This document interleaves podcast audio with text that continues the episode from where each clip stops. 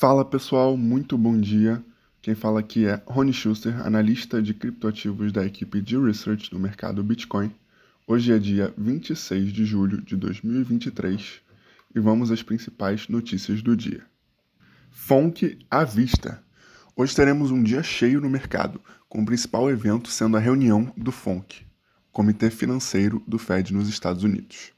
O comitê decidirá sobre um provável aumento de 25 bips na taxa base de juros americanas e posteriormente teremos o discurso do presidente Jerome Powell, que nos possibilitará uma melhor visão do que está por vir para as próximas reuniões ainda deste ano. Quanto ao preço, os principais criptoativos continuam lateralizados, com o Bitcoin se depreciando apenas menos 0,1% e o Ether apresentando um resultado levemente pior, de cerca de menos 0,31%. Quanto aos dados on-chain do último dia, nós tivemos um acúmulo de cerca de 5 mil bitcoins por parte dos investidores de longo prazo, e na Beacon Chain da rede da Ethereum, tivemos um saldo de quase 65 mil Ethers depositados no mesmo período. Nas notícias relevantes, tivemos primeiro o projeto de DeFi Atlantis, obtendo um empréstimo de cerca de 1 milhão de dólares do Banco Nacional Francês BPI.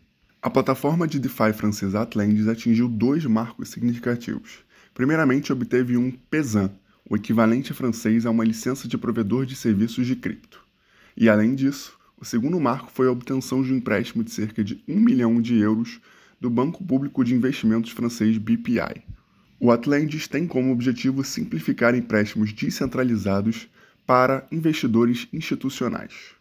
O novo produto permitirá transações diretas de cripto para dinheiro fiduciário, fornecendo liquidez on-chain para casos de uso do mundo real.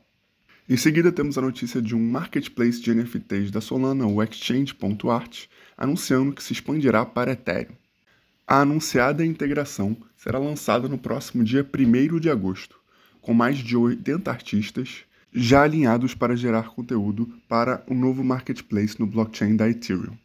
Lembrando que, de acordo com o CryptoSlam, o volume de negociação de tokens não fungíveis na rede da Ethereum ocupa o primeiro lugar com cerca de 10 milhões de dólares nas últimas 24 horas, enquanto a Solana fica em segundo lugar com um pouco mais de 920 mil dólares. Por final, temos a notícia de que a BlackRock expande a sua presença na Ásia com a aproximação de um provável ETF do Bitcoin.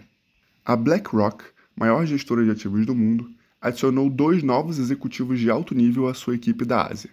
Dennis Kwa assumirá o cargo de chefe da Singapore Wealth e se concentrará em estabelecer parcerias com seguradoras, bancos de consumo e bancos privados. Já Mandy Lui ingressará na BlackRock em meados de agosto como chefe da Greater China Wealth. Lui deve liderar o departamento a partir da base da empresa em Hong Kong. Essas foram as principais notícias do dia. Muito obrigado e até amanhã.